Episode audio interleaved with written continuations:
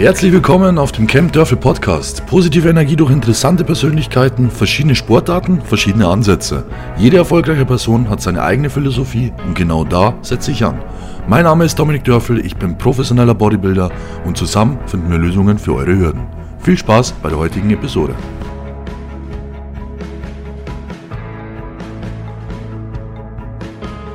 Ja, herzlich willkommen zur nächsten Camp Dörfel Podcast Episode. Freut mich, dass ihr wieder eingeschaltet habt. Heute habe ich einen, ja, auch wieder sehr interessanten Gast da. Ähm, ich habe mir heute nicht mal ein Skript schreiben müssen, weil die Fragen, ich sage jetzt mal von innen raus mit Sicherheit schon kommen werden. Ähm, ich habe heute den Günther Preis zu Gast im Camp Dörfel Podcast, der unter anderem auch seit ein paar Monaten Athlet von mir selber ist. Und es war auch schon so ein Gedanke von mir, dass ich einfach den ein oder anderen Athleten euch mal vorstellen will, weil ich glaube, da kann man einmal einfach mal so ein bisschen in die Sachlage, wie arbeiten wir da eigentlich zusammen, ein bisschen mehr einsteigen. Und auf der anderen Seite natürlich gibt es bei meinen Athleten einige, da wo es einiges zu erzählen gibt, unter anderem beim Günther. Günther, herzlich willkommen im Camp Dörfel Podcast. Ja, servus Dominik und ähm, danke für deine Einladung zum Podcast. Ich freue mich jetzt riesig. Magst du dir einfach mal ganz, ganz entspannt bei meinen ähm, Zuhörern vorstellen? Okay, also ich bin der Günther Preis. Ich bin äh, junge 60 Jahre alt. Ähm, habe angefangen mit Training 1979. Also für die meisten ist das eine ganz andere Zeit. Da war der Walter Scheel zum Beispiel noch Bundespräsident. Und ähm, ja, ich habe irgendwann einmal angefangen und nie mehr aufgehört. Mhm. Das ist, ist schon das erste Interessante. Also den Bundespräsidenten kenne ich nicht mal. Geht's da schon los? 1979, da war ich auch noch, ja, äh, 16 Jahre noch nicht da. noch, nicht mal, noch nicht mal in der Planung. Und das ist genau das Spannende. Wie war das bei dir, wo du 1979 das allererste Mal auf Bühne gegangen bist? Erzähl mal davon im Wettkampf, was weißt du davon noch? Also ich bin ja nicht 79 das erste Mal auf die Bühne gegangen, sondern ich habe da das erste Mal Kontakt mit dem Training gekriegt. Ah, okay. Mhm. Und ähm, ja, das war so ein, so ein Kellerstudio, das ungefähr so groß war wie heute die Umkleidekabine. Mhm. Ähm, die Maschinen waren alle selber zusammengeschweißt, die Scheiben waren verrostet, die Stangen waren verbogen, äh, es hat gestunken wie in einem Puma-Käfig. Also das kann man sich heute gar nicht mehr vorstellen. Also genauso wie es Spaß macht quasi. Ja, natürlich. Ne? Du, du, gehst da rein und es, es stinkt dich zuerst einmal an, aber die, die, die Atmosphäre damals, die war sensationell. Ja, ja. Und ich komme eigentlich aus der Leichtathletik, also ich bin eigentlich früher ja, 100 Meter gelaufen, weit gesprungen. Also ich war auch gar nicht schlecht. Ich bin die 100 Meter unter 11 Sekunden gelaufen. Mhm, mhm. Heute für die gleiche Strecke wahrscheinlich im Kalender. bin äh, fast sieben Meter weit gesprungen und habe aber dann durch einen Spätzl damals einen, einen Einstieg in, in diese, ich sage jetzt einfach Bodybuilding-Welt gegeben, weil äh, der Begriff Fitness, den hat es damals nicht gegeben. Du bist nicht in den Sport gegangen oder ins Studio, sondern einfach zum Bodybuilding. Und ja, damals waren halt so die Anfänge, ja, du hast fünf Geräte gehabt und, und ein paar Hanselscheiben und das war's dann auch. Ne? Es hat keine Duschen gegeben, es hat keine Fenster gegeben im Studio. Mhm, mh. Ja, das waren so die Anfänge. Wie lange habt ihr damals trainiert? Weil ich sage jetzt mal so, das war ja auch die ja, Arnold-Zeit, kann man sagen, wo dann langsam kommen ist. Die haben ja ewig trainiert damals. War das bei dir auch so? Ja, klar. Ich meine, so drei, dreieinhalb Stunden Aha. war ganz normal. Ne? Erstens auch bedingt dadurch, dass du ewig Wartezeit gehabt hast, dass du mal irgendwann ein Gerät gekriegt hast. Mhm. Und die Kurzhandel, ich meine, du hast halt Kurzhandel von zwei Kilo bis, weiß ich nicht, 60 Kilo wunderbar aufgereiht. Damals hat es zwar so Kurzhandelstangen gegeben, da hast du die, die Scheiben selber aufstecken müssen und du hast dann warten müssen, bis einer fertig ist. Ne? Mhm, das kenne ich tatsächlich auch noch. Wenn du da mal umsteckst, da brauchst du fürs Umstecken schon zehn Minuten. ja, es ist Wahnsinn. Ne? Dann hat es in dem ganzen Studio eine Bank gegeben. Das war natürlich Aha. ein heißer Kampf drum. Also, das waren schon Zeit, das, ja, aber möchte ich nicht missen. Ja, ja, ja, kann ich mir vorstellen. Ähm, Bankdrücken ist auch ein interessanter Thema, weil früher ging es ja auch, ich würde sagen, ein bisschen mehr wie heute auch darum, dass man die Grundübungen macht oder allgemein auch schwere, freie Gewichte trainiert.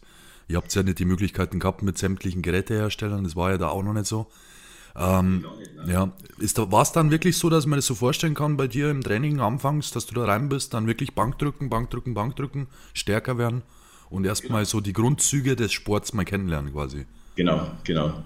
Ich meine, ich bin damals ins Studio gekommen, ich habe, weiß ich nicht, ich glaube 55 Kilo gewogen. Mhm. Also du hast zweimal hinschauen müssen, bis du mich einmal gesehen hast. Und, und damals war halt, ja, dieses, dieses Bodybuilding hat geheißen, schwer trainieren, dass du schwerer wirst.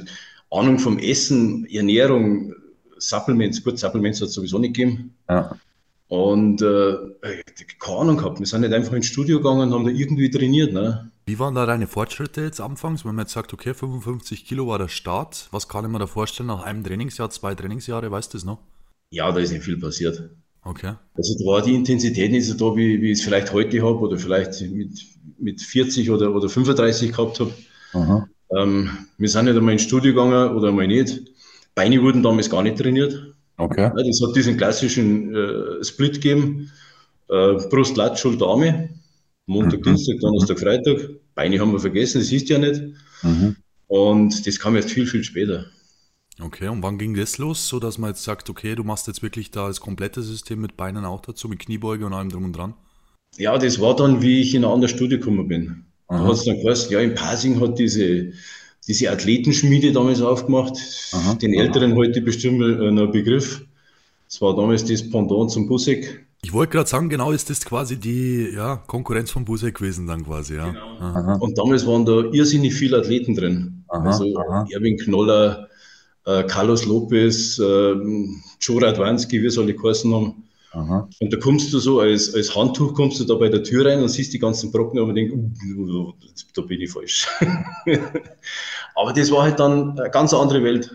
Ja, also du hast dann einen Haufen Geräte gehabt, du hast einen Kniebeugenständer gehabt, du hast äh, Latzüge gehabt, du hast Schultermaschinen gehabt, du hast Handeln, Kurzhandeln, die, die von, von zwei Kilo bis damals, weiß ich nicht, 50 Kilo oder was gingen. Mhm. Das war alles sortiert und sauber aufgeräumt. Es war ein Fenster drin, es war hell, es ist ein Musiklaufer. Also es war ganz toll. Völlig mhm. neue Welt. Mhm. Ja, das kann ich mir auch vorstellen, wenn dann im Endeffekt das erste Mal so, jetzt heute ist es jeder ist normal, also jeder, der jetzt trainieren heute anfängt, das jetzt gerade hört, der denkt sich, ja, ich habe jetzt fünf, sechs Studios im Umkreis von zehn Kilometer meistens zur Verfügung, die so ausgestattet sind. Ich war in Wilbertshofen und bin nach Pasing gefahren und damals mit der Trambahn, das war eine Viertelstunde. Mhm, mhm, ja, und das nach der Arbeit. War ich frühestens um 10 Uhr abends zu Hause, dann hast du noch was gegessen und bist ins Bett gegangen, nächsten Tag in der Früh wieder in die Arbeit gegangen.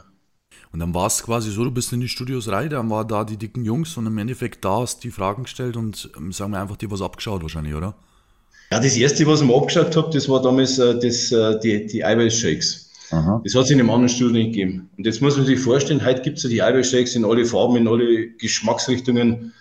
Damals hat er so ein Eiweißshake geschmeckt, wie, wie wenn du Pappe zwei Tage in Wasser aufweichst und das Ganze dann irgendwie versuchst zu trinken. Es war fürchterlich. Mhm.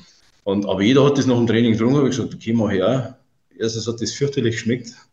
Und dann habe ich so ein furchtbar schlechtes Gewissen gehabt, wo man denkt, oh, jetzt hast du was Böses gemacht. Das ist okay. jetzt Doping. Ja, klar, klar. Und äh, gut, da ist jetzt auch nicht viel passiert, was jetzt die, die Fortschritte vom Körpergewicht betrifft. Ähm, ich habe einen riesig vollen Mann gehabt und wie gesagt, damals die Kenntnis vom, von Ernährung oder, oder richtiger Ernährung oder einem richtigen Trainingssplit hat es einfach nicht gegeben. Ich habe mir gar nicht traut, dass ich zu so einem Erwin Knoller oder sowas hingehe. Mhm, mhm, und das war damals der Vize-Europameister, der war unerreichbar für mich. Wie war das damals? Hat der Erwin dann auch äh, bestimmt unzählige Auftritte gehabt? Und weil es war ja auch noch alles ein bisschen vertreten, also mehr vertreten mit den Gastauftritten. Da ist man ja von Diskothek zu Diskothek marschiert und von Auftritt ja, zu Auftritt. Und hat da eigentlich wirklich auch gutes Geld verdient, oder? So damals. Ja, mit Sicherheit, ne? Und dadurch wird er sich wahrscheinlich auch finanziert haben. Aber der hat natürlich auch sensationell ausgeschaut damals. Der hat mhm. eine Taille gehabt, wie heute, was ich nicht Oberschenkel habe. Mhm, mhm, und ja, das war schon sensationell. Und wenn man, jetzt, wenn man jetzt sagt, 1963 bist du geboren, 1979 quasi das erste Mal ähm, im Studio mit 16. Wann war dann der erste Wettkampf? 96, also sprich dann nochmal auf das ähm, Trainingsstartjahr ähm, 17 Jahre. Ja. Genau drauf. Also hast du ziemlich lang Zeit lassen dann auch, ja. Wie kam es ja, dazu? Die, die, Wettkampfambitionen waren eigentlich nie so da. Ich habe einfach nur Spaß gehabt im Training. Mhm. Ich bin da hingegangen, die Trainingseinheiten sind dann intensiver geworden, mhm. sind dann auch kürzer geworden. Also da haben wir dann nicht mehr dreieinhalb Stunden trainiert, sondern vielleicht bloß noch eineinhalb oder eine, drei Viertel. Mhm. Sehr intensiv. Die Beine wurden mit dazu genommen. Und wir dann, ja, ich habe am Flughafen gearbeitet in München. Mhm. Und eine Arbeitskollegin von mir war damals verheiratet mit Peter Schwarz. Mhm. Und der Peter Schwarz war gerade in Vorbereitung auf die Europameisterschaft 93. Und da habe ich den kennengelernt und ähm, habe also dann seine letzten Wochen in der, in der Vorbereitung mitgemacht, bin damit zur EM gefahren nach Budapest. Mhm. Und wie er dann Europameister geworden ist, bin ich hinter ihm zur Bühne und gesagt, Peter, genau das mache ich auch, das will ich auch. Ich meine, damals habe ich so 54 Kilo gewogen, ne? Und dann hat er mich so ganz süffisant angeschaut und ja. Aber dieses, dieses Lächeln und, und der Peter war immer ein ehrlicher Kerl. Mhm. Und, und ein, ein, Pfunds, ein der, der war, das, das war für mich damals eine Riesenmotivation, mit dem zu reden. Und das war so der Einstieg ins, ja, ins Wettkampf-Bodybuilding. Und von da habe ich dann drei Jahre gebraucht, bis ich das erste Mal auf der Bühne gestanden bin. Weißt du, wie schwer du da damals warst? Ja, ich war in der Vorbereitung 109 Kilo schwer Aha. und bin dann quasi runtergegangen auf 74,2. Wow, okay. Das heißt, wir haben auf alle Fälle einiges an Gewicht weggemacht. Wie hat sich das angefühlt in der allerersten Diätphase? Äh, komisch, komisch. Also Dinge, die ich vorher gegessen habe, äh, sind dann weggefallen. Dinge, die ich vorher getrunken habe, sind dann weggefallen. Peter hat zum Beispiel gesagt, wenn du Bodybuilding machen willst, äh, intensiv, sagt dann lass einen Alkohol weg. Mhm. Also ich war jetzt kein Alkoholiker, aber ich habe auf Nacht einmal mit Bier getrunken oder mal ein Glas Wein oder so. Und das hat sich bei mir so ins Hirn gebrannt, habe seitdem nie wieder Alkohol getrunken weil mir einfach der Sport so wichtig ist. Was ich jetzt spannend finde, was du am Anfang gesagt hast, dass du jetzt gar nicht, du bist nicht in das ganze Bodybuilding-Thema reinkommen, weil du gesagt hast, du willst einen Wettkampf machen, sondern weil dir das Training so viel Spaß gemacht hat. Ja. Und das ist ja genau die Parallele auch zu mir. Das war bei mir genau das Gleiche. Ich habe angefangen zu trainieren und einfach dieses Auspowern für sich selber im Studio, wo man an die Grenze geht, wo man dann merkt, man, ja, man erreicht auch bei sich selber was, man wächst. Das ist genau mein Anspruch auch gewesen. Und dann ergibt sich halt automatisch durch das, dass man dann jahrelang da drin verbringt, irgendwann der Gedanke, jetzt könnte ich mal einen Wettkampf machen. Und mir fällt es auf, heutzutage switcht es oft. Also oft merke ich, dass es so ist, dass quasi der Nicht-Trainierende ähm, über Instagram, Facebook und das, was alles bei dir früher nicht gab, den Athleten XY sieht und sich denkt, boah, ich will auch so ausschauen, ich will auf die Bühne. Also die kommen quasi nicht mit dem, ich gehe jetzt mal drei Jahre ins Fitnessstudio und will dann auf die Bühne. Oder beziehungsweise weiß noch nicht mal, ob ich irgendwann ein Wettkampfathlet werde, sondern von Anfang an, ich will ein Wettkampfathlet werden und meistens dann auch gleich Profi. Das hat sich ein bisschen geändert und das wäre auch so ein Punkt, wo mich so interessiert, warum hat sich das geändert? Weil im Endeffekt, klar, auf der einen Seite Social Media, auf der einen, anderen Seite, ich sage jetzt mal bei euch damals, die Kommunikation hat eigentlich nur im Studio stattgefunden, was den Sport betrifft, oder? Also außerhalb gab es da wahrscheinlich relativ wenig. Ja, Kommunikation gab es eigentlich gar nichts. Wie gesagt, das gab es nur im Studio oder wenn man sich halt einmal privat getroffen hat. Mhm. Die einzigen Medien damals, das waren äh, Sporttribü oder Flex-Zeitung oder so. Äh, aber das war keine Kommunikation. War das am Wochenende dann auch so oder ich sage jetzt mal Freitag oder irgendwie spezielle Tage in der Woche, wo ihr euch alle im Studio getroffen habt in einer gewissen Gruppe und dann zusammen trainiert habt? Hat schon gegeben, ja. Also das war jetzt nicht, nicht normal, aber durch das, dass ich, ich äh, quasi durch einen ganz einen anderen Stadtteil fahren musste, also ich habe eine riesen Anreise gehabt in das Studio, war das jetzt auch nicht so. Wie gesagt, die, die Kommunikation, wie es heute ist, über WhatsApp, über, über Facebook, über Instagram, über weiß der Geier was, äh, hat es in dem Sinn überhaupt nicht gegeben. Ja, und wenn du Infos gekriegt hast, dann im Endeffekt ja von der Person selber, die dann schon so ausgeschaut hat, wie du wolltest. Das ist wahrscheinlich dann, das ist ja genau das, was ich mir immer denke, weil du hast ja mit Instagram jetzt oder Instagram, YouTube, was halt alles gibt, den einen Vorteil, du kannst da alles anschauen, aber halt wirklich auch von jedem. Also egal, ob jetzt Ahnung oder nicht. Und bei ja. dir war es halt damals so, du hast den angeschaut, okay, der schaut gut aus, den frage ich jetzt mal das und das. Und dann hast du halt aus relativ sicherer Quelle quasi eine vernünftige ja, Antwort auch immer gehabt. Und ich glaube, das ist auch schon ein erster Punkt, das jetzt ein bisschen anders ist von ja, heute zu früher, weil heute einfach ja, die Infos in Instagram, allen Plattformen extrem viel sind und die ja, Kommunikation, es passiert selten, dass jemand quasi im Studio herkommt und Fragen stellt. Das wird wahrscheinlich bei dir heutzutage auch nicht mehr so oft passieren, oder?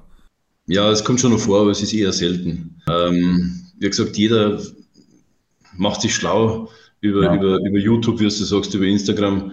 Jeder ist natürlich heute auch äh, sogenannter Trainer, ja. weil er seit zwei Jahren trainiert. Und die Informationen, die du heute kriegst, sind ja nicht so viel wert als die, die du damals gekriegt hast. Ja, Wie gesagt, die Möglichkeiten waren halt damals nicht so da, durch die Vielzahl der Geräte, die es heute gibt. Damals haben wir halt viel mit Grundübungen gearbeitet. Mhm. Und ähm, Aber wenn einer gesagt hat, das und das musst du essen oder das und das musst du weglassen oder so und so oft musst du essen oder so, ähm, ja, du kriegst halt bei zehn Fragen elf Antworten. Ja, genau, genau, genau. Wie war das damals bei euch mit, ich sage jetzt mal Sachen Vorbereiter? Also war da das so üblich, dass man einen Vorbereiter hatte für eine Wettkampfsaison oder hat man das eher selber gemacht und dann mit seinen Kumpels so ein bisschen geschaut? Wie läuft's? Also ich habe damals das Glück gehabt, dass ich einen Schwarzbieder gehabt habe. Mhm. Ähm, das war eine recht eine nette Anekdote. Ich wollte eigentlich im Frühjahr auf Wettkampf gehen und war da, äh, glaube ich, noch 88 Kilo schwer und habe zum Peter gesagt, so, jetzt packen wir es dann. Und dann hat er mich angeschaut von oben bis unten und sagt, was willst du denn? Sagt er, du schaust aus wie ein Semmel, die 10 Minuten im Wasser gelingen ist. und dann habe ich gesagt, wie meinst du das? Er sagt, du musst nur, du musst nur Fett abbauen, du bist voll Wasser. Sagt er, das mit früher wird nichts. Da war ich aber schon sechs Monate auf Diät. Okay. Aha. Und dann hat er gesagt, dann schauen wir mal, was im Herbst passiert. Ne? Und darum bin ich mit dem Gewicht so weit runtergegangen. Aber ich war halt knochentrocken und bretthart. Mhm, mh. Das war schon eine geile Aktion, ja. Und wie hast du dich so allgemein gefühlt so jetzt? Weißt du das noch damals, wie hart das für dich war in der ersten Saison? Weil das ist ja auch immer so jetzt aktuell auch viele Newcomer im Camp Dörfel, die sich gerade vorbereiten auf die Herbstsaison. Die hören bestimmt gespannt zu. Wie ging es dir in der allerersten Wettkampfsaison? Ja, du, du meinst die letzten zehn Wochen, du musst sterben. Ne? Du, also wir sind ja früher verhungert. Wir haben, halt, wie gesagt, auch damals nicht unbedingt die Kenntnis gehabt, ähm, wie viel man essen kann. Ähm, wir haben halt einfach alles gestrichen der, der Xaver Isling hat zu mir immer gesagt, wenn ich Diät machst, dann nimm alles raus, was schmeckt. Mhm. So ähnlich war es dann auch. Und ja, ich glaube, ich habe zum Schluss am Tag noch 800 Kalorien oder was gehabt. Also es war nicht mehr viel da. Und zusammengestellt aus welchen Lebensmitteln? Wahrscheinlich Reis, Hähnchen, Brokkoli. Ja. Klassiker. Klassiker, wie es heute eigentlich auch noch funktioniert am allerbesten. Ja. Genau. Und das ist jetzt auch wieder ein interessanter Punkt, weil ich sage jetzt mal dieses Thema Leidensfaktor, vor allem in der ersten Diät. Es ist ja, also durch das, dass jetzt wirklich die Möglichkeit im Endeffekt für jeden da draußen besteht, irgendwo einen Bodybuilding-Wettkampf zu machen, weil es mittlerweile viele Klassen gibt. Man passt immer irgendwo irgendwie rein, wenn man sich da einen Arsch aufreißt. Dementsprechend ähm, kommen ganz, ganz viele Athleten auch auf die Idee, einen Wettkampf zu machen. Also das ist, glaube ich, auch früher wahrscheinlich nicht ganz so viel gewesen, weil wir jetzt einfach die Klassen zusammenrechnest, wir haben auf jedem Wettkampf 140, 150, 200 Leute und ähm, ja, bestimmt zehn Klassen verteilt dann auch. Jetzt ist es oft so, dass man dann in die erste Diät reingeht und dann gibt es natürlich den einen oder anderen auch, der ja es abbricht, weil er es nicht aushält. Jetzt einfach mal so in Bezug auf das Thema Leiden in der Vorbereitung. Du hast ja jetzt schon, wir haben ja vorher gerade gesprochen, 15 bis 20 Wettkämpfe gemacht. Ja. Ist, ist das über die Zeit hin leichter geworden oder würdest du sagen, es gehört immer, wenn du in Form bist, so ein gewisser Leidensfaktor mit dazu?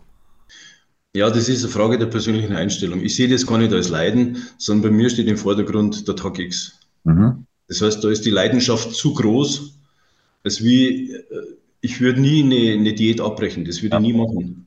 Also ich habe ein Ziel vor Augen und ganz egal, ob das damals mit 33 war oder heute mit 60 ist oder nächstes Jahr dann mit 61, die Leidenschaft ist immer die gleiche Und was machst du in Momenten, weil das ist ja genau darum, wo es auch gehen soll, ich sage jetzt mal mit Momenten, wo es einem nicht so gut geht, in Momenten, wo vielleicht gar nicht so selbstsicher ist, wo man dann vielleicht auch mal den einen oder anderen Selbstzweifel hat, dass man sich zu dünn fühlt, dass man denkt, boah, man schafft es nicht. Was machst du in solchen Momenten? Oder gibt es das bei dir gar nicht?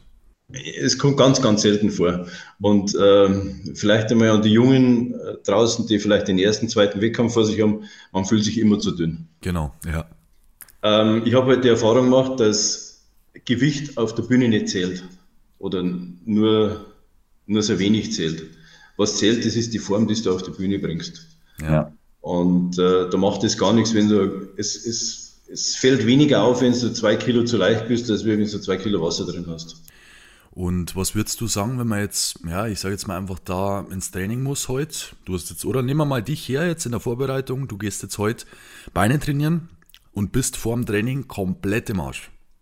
Was sagst du dir da davor? Ja, ich bin da vielleicht ein bisschen Ausnahme. Ich, ich bin geil aufs Training. Also ich freue mich unwahrscheinlich drauf. Und gerade Beine, das ist so mein, mein Steckenpferd. Ich mag das, ich mag mich quälen. Ist, äh, und selbst wenn ich mal so einen Tag habe, wo es nicht so läuft, weißt du, was weiß ich, irgendwie eine blöde Nachricht gekriegt hast oder weil der, der Tag stressig war oder was auch immer. Ich ziehe mich im Training hoch. Mhm. Also in dem Moment, wo ich dann im Studio bin und mache einen ersten Aufwärmsatz, dann, dann ist, sind alle negativen Gedanken eigentlich weg. Also sprich die Berufung an der richtigen Stelle auf jeden Fall. irgendwann haben wir dann den richtigen Sport ausgesucht. Also ich war zwar damals in der Leichtathletik recht gut, habe es dann mit Fußball probiert, das hat nicht so hingehauen, aber Bodybuilding im Endeffekt hat mich strukturiert. Mhm, mh. Ja, das ist eine Leidenschaft geworden, die ich wahrscheinlich nie aufgeben werde. Ja. Ja, glaube ich auch nicht, weil wie gesagt, du bist ja jetzt auch schon 61 und wir haben ja auch noch was vor nächstes Jahr. Also sprich, es soll ja wieder soweit sein. Ist jetzt auch gleich der nächste Punkt in Bezug auf den, ähm, auf den Wettkampf. Wir haben uns ja kennengelernt auf der deutschen Mastersmeisterschaft letztes Jahr. Ja. Da bist du gestartet, quasi mit wie viel Kilo war das damals? 90? 90, genau 90, ja. Genau. Und ähm, im Endeffekt war das, ja, ich sage jetzt mal roundabout, ungefähr der 20. Wettkampf. Ähm, welche, sage mal, auf welche Erfolge kannst du da in deiner ganzen Karriere bis jetzt zurückblicken? Äh, ich war 2004, glaube ich, habe ich damals noch die Niederbayern-Oberpfalz gewonnen, war schon 41. Wo war die damals? Die waren in Regensburg, bei meiner sportlichen Heimat, beim, beim Xaver Islinger. Und habe also da zwei Klassen gewonnen, die bis 90 Kilo und die Masters ab 40. Äh, war dann auf der bayerischen Dritter und bin aber nicht zu Deutschland gefahren. Es ist dann mit dem Job nicht gegangen. Hast du damals den Donau Cup in Dingolfing auch noch mitgemacht?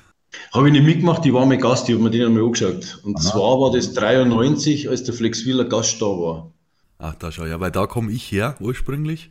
Okay. Natürlich dann auch mitgekriegt, wo ich dann das Trainieren irgendwann angefangen habe, dass es in Dingolfing mal Wettkämpfe gab. Was war sonst noch auf dem, auf dem Programm, ja?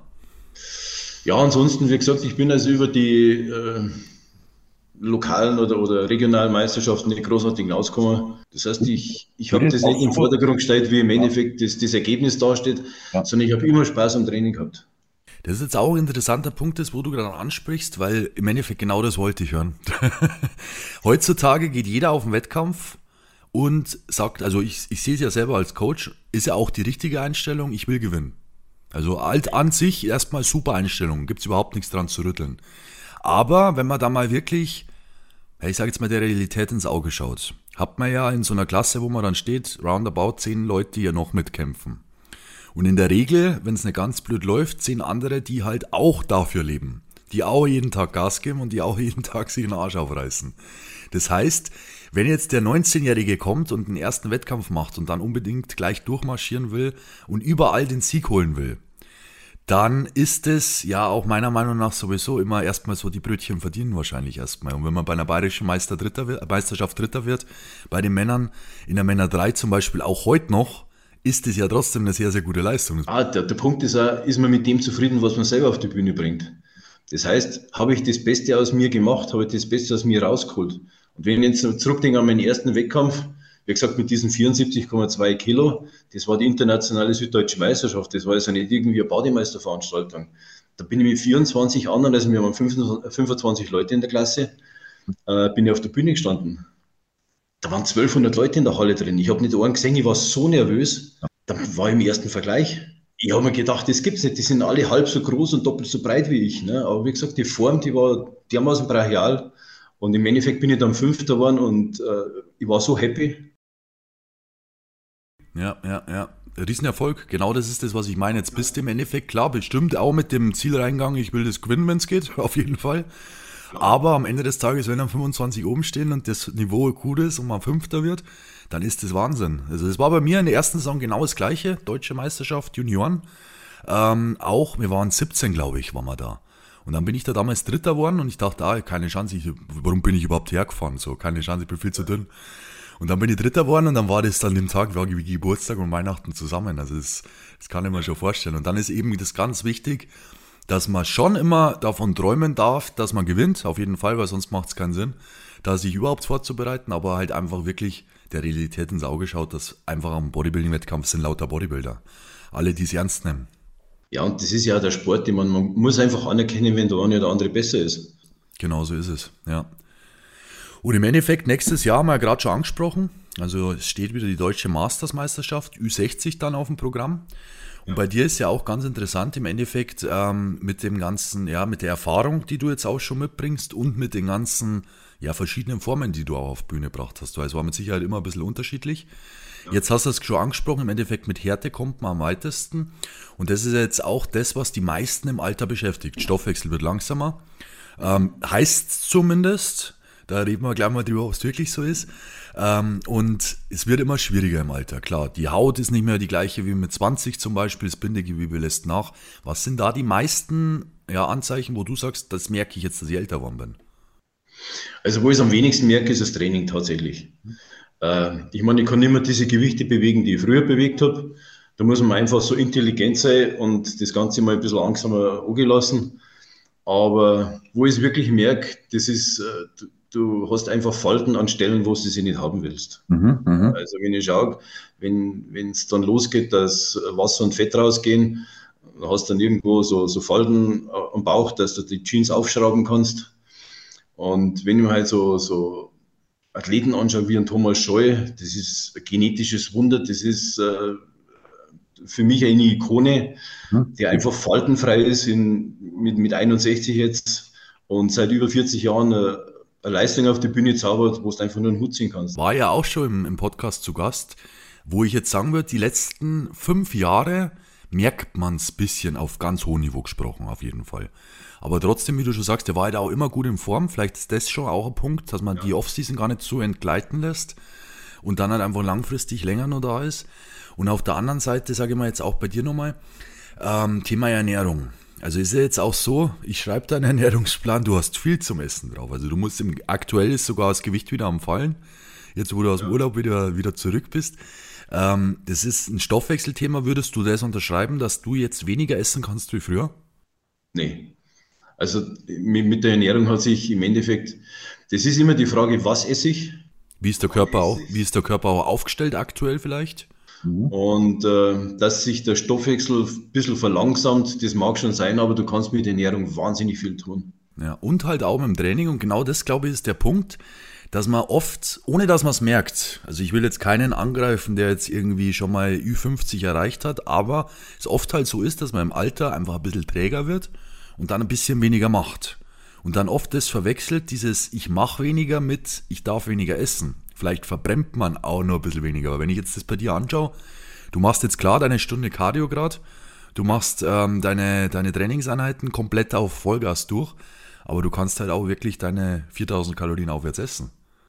Ja, und, und wie gesagt, also ich muss, ich brauche diese 4000 Kalorien, dass ich nichts abnehme. Ja, man sieht's, man sieht's. Also es ist jetzt gerade bei uns so, dass ihr, das mal die Zuhörer, das sich vorstellen können, das Gewicht so roundabout, ich sage jetzt mal plus minus 500 Gramm, haben, sind wir jetzt aktuell quasi, wo wir roundabout bei 100 Kilo stehen und im Endeffekt mit einer Ernährung, wo man sagen muss, es sind schon sehr, sehr viele Kohlenhydrate und die Mahlzeiten sind nicht klein.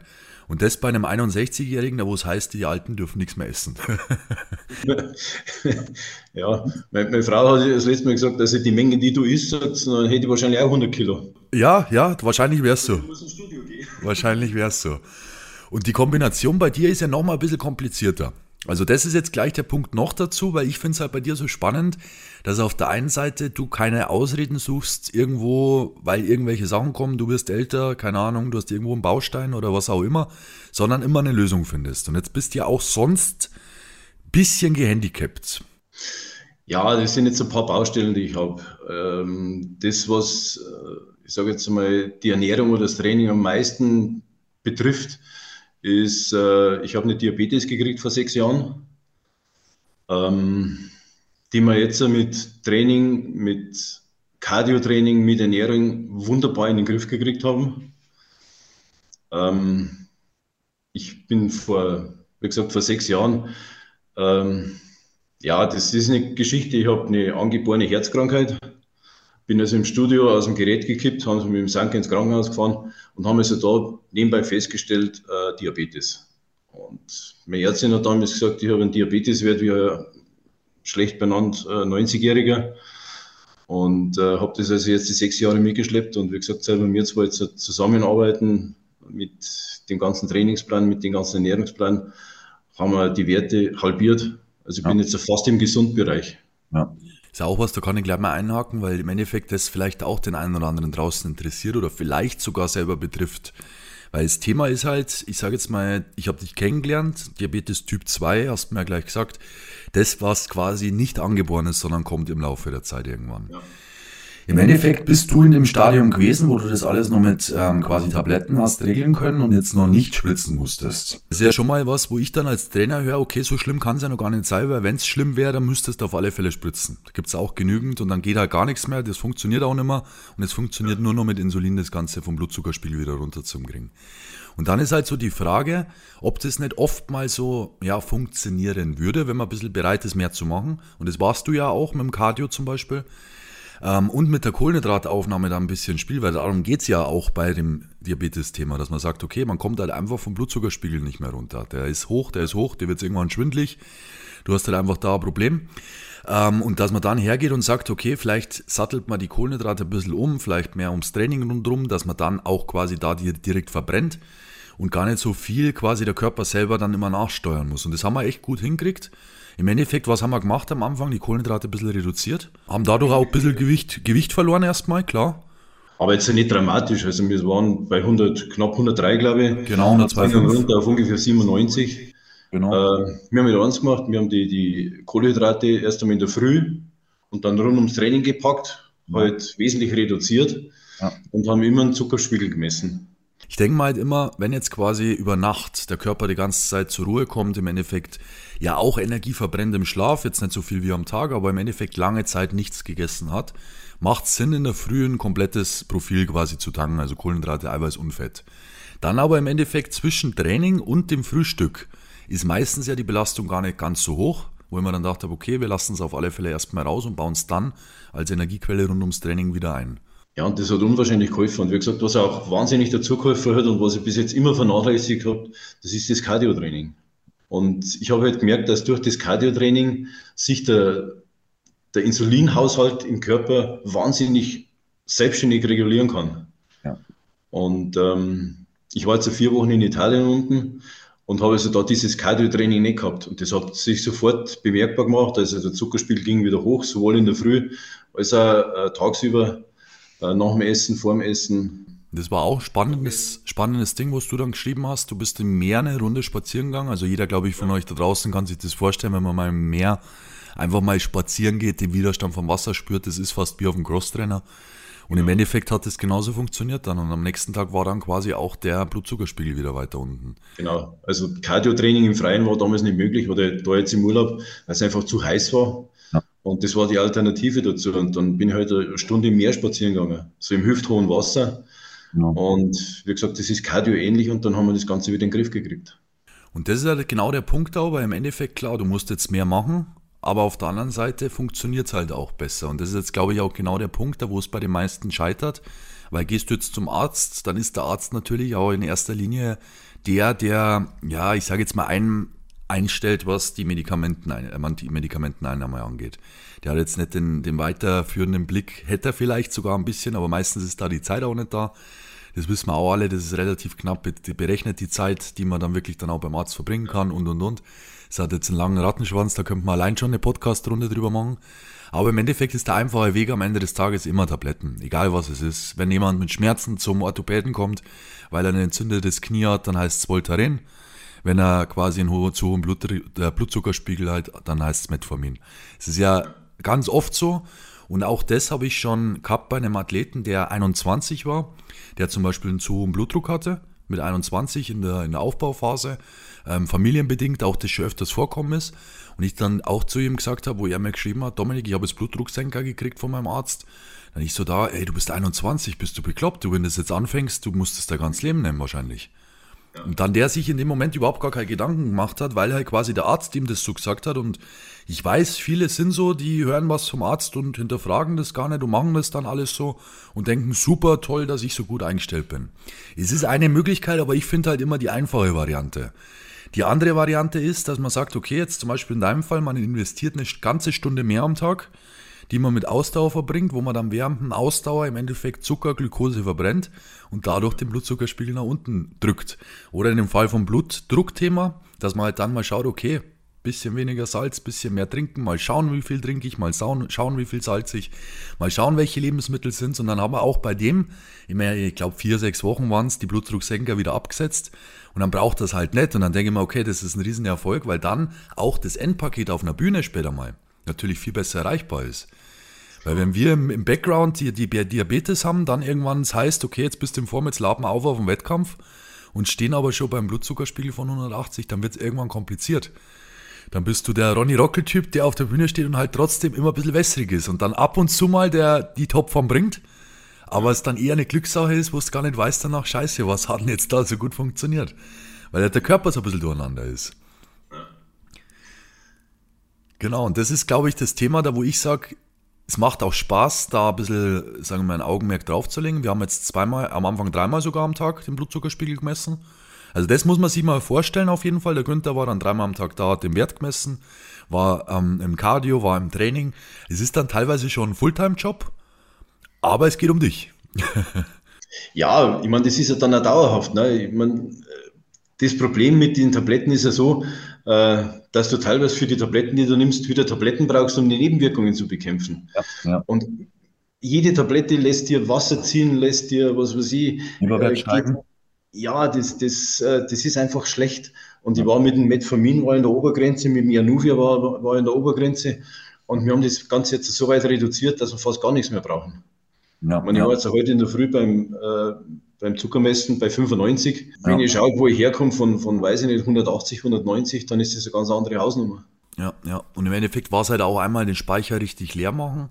Auch so das Prinzip, also wenn da draußen jetzt jemand ist, der jetzt zum Beispiel einfach mal in der Off-Season, in der Aufbauphase, weil das ist, finde ich, bei jedem Bodybuilder, der aufbaut, interessant, weil einfach ein Haufen Kohlenhydrate auf dem Tisch liegen dann den ganzen Tag, dass man dann einfach mal schaut in der Früh, hey, wie wache ich denn eigentlich auf vom Blutzuckerspiegel? Weil wenn der Blutzuckerspiegel in der Früh schon bei 130 steht und ich hau mir dann noch 100 Gramm Haferflocken rein, dann werde ich den Prozess nicht unbedingt verbessern.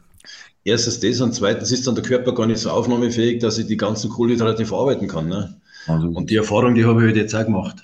Ja. Hast du da vom, ich sage jetzt mal einfach vom Fitheitslevel einen Unterschied gemerkt, jetzt aktuell im Vergleich zu der vorherigen Zeit?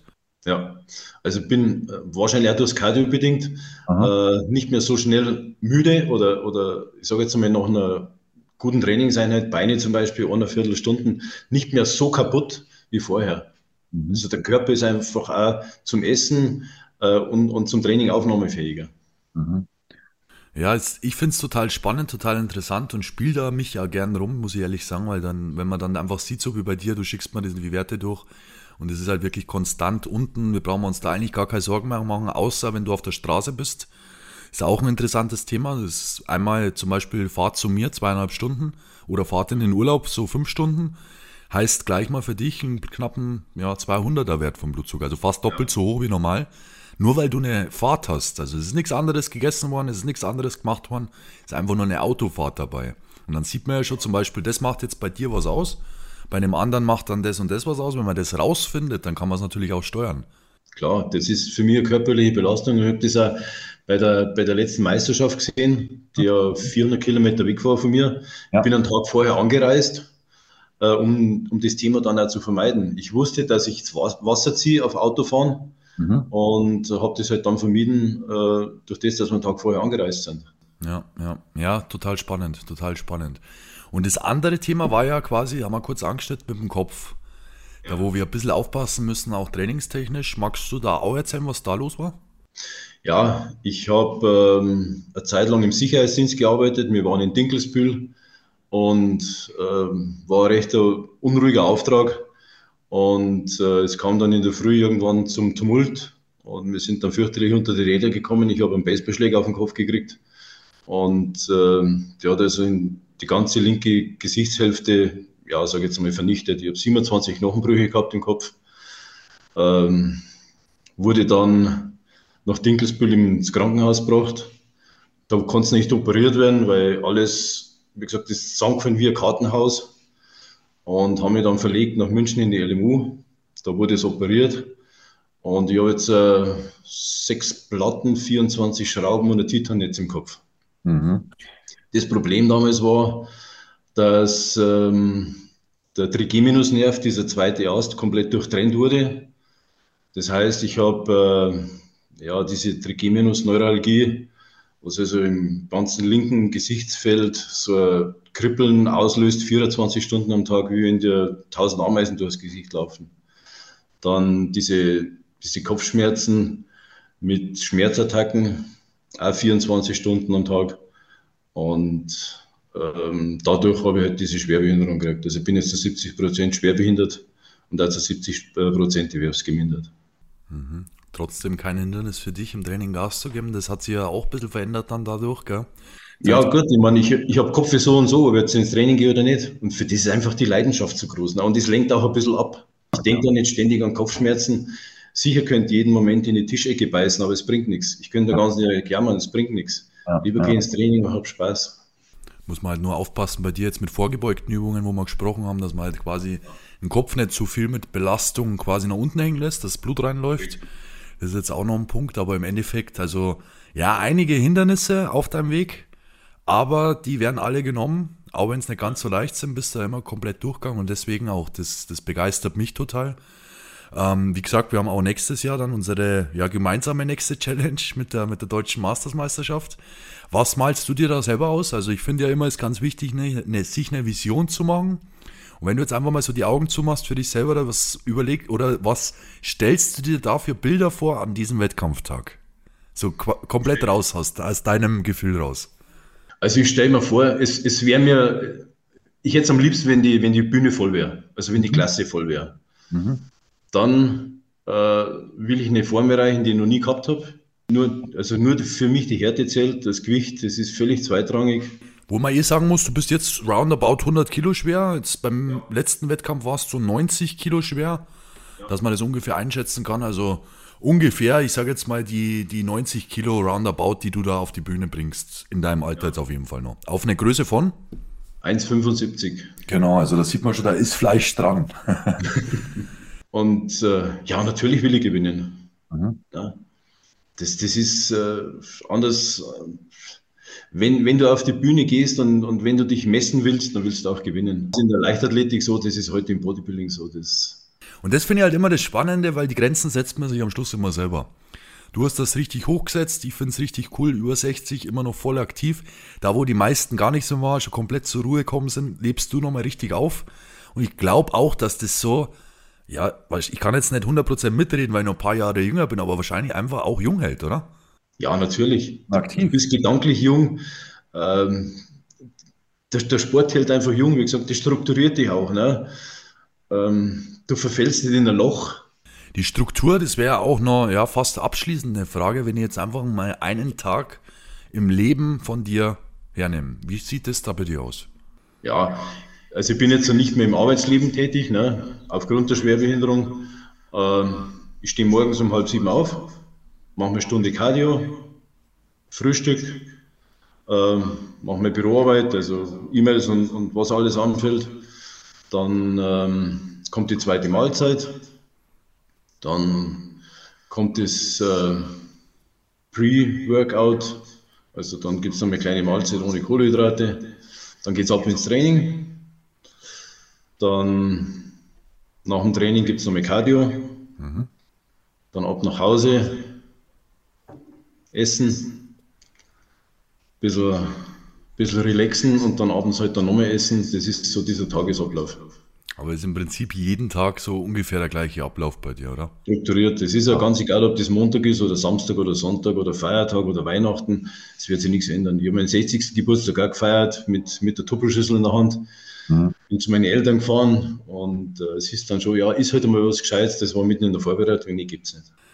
Aber das ist genau das, was am Ende ausmacht. Und seit wie vielen Jahren würdest du jetzt sagen, dass dieser, ich sag jetzt mal auch Tupperboxen-Lifestyle, wie du das gerade gesagt hast, schon dein Leben begleitet? Seit ich trainiere, seit 45 Jahren. Das ist genau der perfekte Abschluss mit 45 Jahren Erfahrung. 61 Jahre jetzt schon auf dem Buckel, jetzt quasi in Vorbereitung auf die Deutsche Mastersmeisterschaft 2024. Ähm, könntest ja auf jeden Fall bei uns, sagen wir, das Ganze auf jeden Fall verfolgen. Wir werden dann noch das eine oder andere zeigen in der Vorbereitung, mit Sicherheit dann auch das eine oder andere Video machen. Ich weiß nicht, ob du das gesehen hast, die neuen Videos von den Athletenvorstellungen in Instagram. Ja, klar. Da wird es auch von dir nächstes Mal eins geben. Das heißt, alle, die gerade zuhören, auf jeden Fall auf Instagram fleißig verfolgen, weil da, ich sage jetzt mal immer so Kurzvideos mit, mit der aktuellen Form einfach mit reinkommt. ist, glaube ich, auch immer ganz spannend zu sehen. Ähm, gibt's, ich sage jetzt mal, einen Tipp, wo du sagst, daran sollte jetzt, ja, von den Newcomern, die jetzt in sechs Wochen, fünf Wochen auf der Bühne stehen, jeder denken, dass er sich die letzten Wochen nochmal, ja, vielleicht 5% mehr Arsch aufreißt. Ja, warum, warum lohnt sich's im Bodybuilding? Warum lohnt sich's? Äh, das, das Gefühl, wenn du auf die, auf die Meisterschaft kommst, hinter der Bühne riecht's nach Farbe, du siehst lauter Gleichgesinnte, das ist, das ist einfach, das kann man mit Worten gar nicht beschreiben, wie sich das anfühlt. Das ist dann eine Sucht. Ja, und wie gesagt, für jeden, der das erste Mal auf Meisterschaft geht, zieht die Diät durch. Äh, es lohnt sich auf jeden Fall. Ganz egal, was zum Schluss rausbringt, macht das Beste aus euch. Und äh, ich wünsche jeden Einzelnen nur den, den Erfolg, den er sich selber wünscht und, und viel Glück, das man dann auch zum, im Endeffekt ein bisschen braucht. Ja. Und äh, einfach keinen Scheiß bauen, durchhalten und ja, einfach dabei bleiben. Und gar nicht so viel Gedanken machen, sondern ein bisschen mehr machen am Ende des Tages wahrscheinlich einfach auch. Einfach ja, tun. ja. Einfach tun, Gas geben und ja, Leidenschaft einfach ausnutzen und sich auch mal vielleicht, ist auch vielleicht gar nicht verkehrt, das mal nochmal anzusprechen, wenn man jetzt die Gedanken hat, ich will eine Wettkampfvorbereitung machen, dass man dann auch weiß, dieser ganze Lifestyle muss auf einen auch abgestimmt passen. Dass man da auch Spaß drauf hat, äh, dran hat, weil ich sage jetzt mal, es bringt nichts oder niemand wird ein guter Bodybuilder werden da draußen, wenn er sagt, hey, ich habe keine Lust auf Reis mit Händchen oder ich habe keine Lust auf ähm, sechsmal in der Woche Training oder gar keine Zeit dafür. Da wird es dann irgendwann kompliziert, dass man da dann irgendwo eine Karriere anstrebt. Also man muss bereit sein, was zu machen, dann im Kopf vielleicht ein bisschen ja, ausschalten, auch in der Vorbereitung ähm, und dann, wie du so sagst, alles geben. Richtig, richtig gut. Günther, ich danke dir auf jeden Fall viel, viel, ähm, vielmals für deine Zeit.